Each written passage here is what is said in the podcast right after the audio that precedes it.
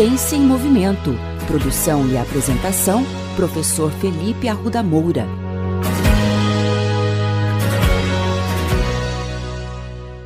Olá, bem-vindos a mais um episódio da coluna Ciência em Movimento. Na semana passada, tivemos o início de uma das maiores competições do futebol mundial, a Eurocopa. Quem assistiu aos jogos no final de semana deve ter ficado angustiado, assim como eu, na partida entre a Dinamarca e a Finlândia. O meio-campista dinamarquês Christian Eriksen, que atualmente atua pela Inter de Milão, sofreu um mal súbito nos minutos finais do primeiro tempo, do lado esquerdo do campo. O meia de 29 anos avançou em direção à bola e caiu sozinho, desacordado em campo. A cena chamou a atenção de todos os espectadores porque o atleta teve que receber massagem cardíaca no gramado e ficou por quase 10 minutos desacordado. Infelizmente, cenas como essas não são tão raras no futebol. Na história do futebol tivemos vários casos semelhantes como por exemplo o caso do Everton Costa, que atuava pelo Vasco em 2014 e passou mal em um jogo contra o Rezende pela Copa do Brasil. O atleta foi substituído e no banco de reservas sofreu uma arritmia. Everton optou por abandonar o futebol precocemente, aos 28 anos de idade, devido aos problemas cardíacos.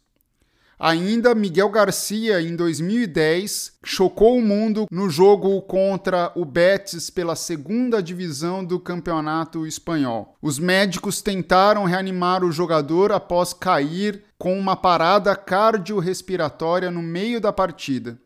De acordo com os responsáveis pelo atendimento, o coração dele ficou parado por quatro minutos. O susto foi grande e ele acabou encerrando a carreira aos 31 anos. O problema é que nem sempre a história termina bem. Provavelmente o caso mais traumático do futebol mundial aconteceu com o atleta Foé, que tinha 28 anos quando caiu durante uma partida entre Camarões e Colômbia pela Copa das Confederações. Ele sofreu um infarto fulminante e apesar dos médicos ficarem 45 minutos tentando reanimar o seu coração, ele morreu pouco tempo depois. Na época, ele atuava pelo Manchester City. No caso do futebol brasileiro, todo mundo lembra do Serginho, jogador do São Caetano, que desmaiou no gramado do Morumbi após uma parada cardiorrespiratória e também veio a óbito. O assunto é tão sério que a FIFA chegou a publicar num dos principais periódicos do mundo, o British Journal of Sports Medicine, 11 passos para prevenção de morte súbita no futebol, que vão desde o diagnóstico prévio até ações durante a competição, que cá entre nós não foi cumprido durante o jogo da Eurocopa, infelizmente. Um dos passos recomendados pela FIFA é justamente o atendimento rápido com uma ambulância. E quem assistiu ao jogo sabe muito bem quanto tempo demorou para a ambulância chegar.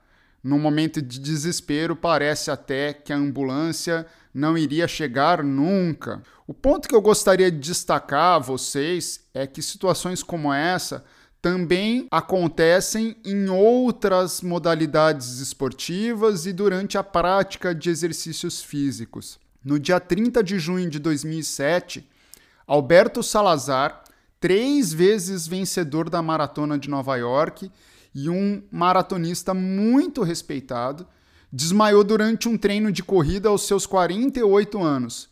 Após 14 minutos sem batimentos cardíacos e desfibrilações repetidas, o seu coração voltou a funcionar. Salazar teve um infarto devido a uma oclusão coronária relacionada à arteriosclerose, e seu caso lançou luz sobre a nascente de risco de saúde escondido em uma população de adultos corredores que são as doenças crônicas silenciosas.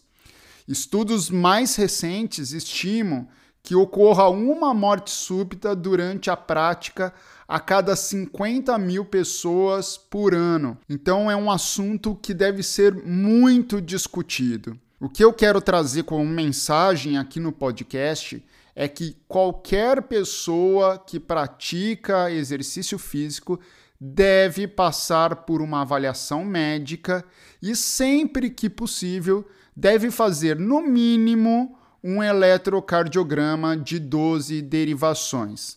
Agora, se você tem um histórico na família de doenças crônicas, como muitas doenças cardíacas, você deve tomar ainda mais cuidado e realizar um número muito maior de exames como o ecocardiograma e também testes de esforço. Um ponto a ser destacado é que acontecimentos como esses dos jogadores de futebol e qualquer outro atleta jamais devem nos desestimular a praticar exercícios físicos e esporte. Certamente o sedentarismo nos traz muito mais riscos do que acontecimentos como esses. A mensagem que fica, de fato, é que todos nós devemos tomar o cuidado necessário antes de praticar um exercício físico, fazendo as avaliações necessárias.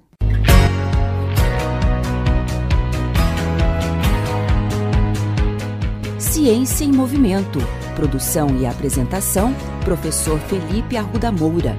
Contatos com essa coluna pelo e-mail ciênciaemmovimento.el@gmail.com.